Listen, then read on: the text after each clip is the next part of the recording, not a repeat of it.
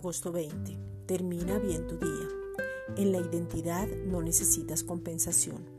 La compensación es un intercambio de valores, es como una indemnización, como resarcir, como reparar. La compensación es un deseo de autorreconocimiento, es verse como víctima, es pelear una batalla consigo mismo para ganar puntos con otros. Marcos 10, versículos 46 al 52.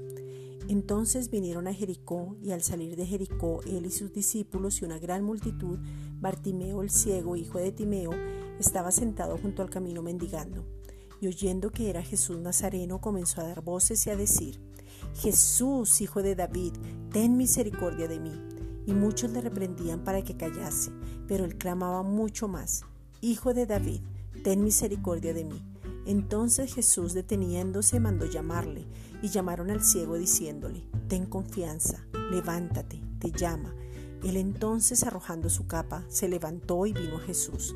Respondiendo Jesús le dijo, ¿qué quieres que te haga?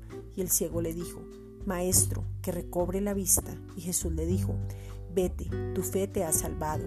Y enseguida recobró la vista y seguía a Jesús en el camino.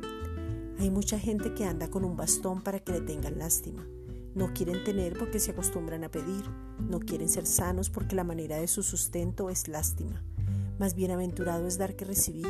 Es una honra y un privilegio poder dar, dar un saludo, un abrazo, bendecir a otro y aún el orar por otro. No necesitas que nadie te compense. Lo que estás haciendo no necesita un autorreconocimiento. No te veas como víctima. Tú eres un hijo amado de Dios. Vuelve al origen, vuelve a tener la misma identidad del Padre.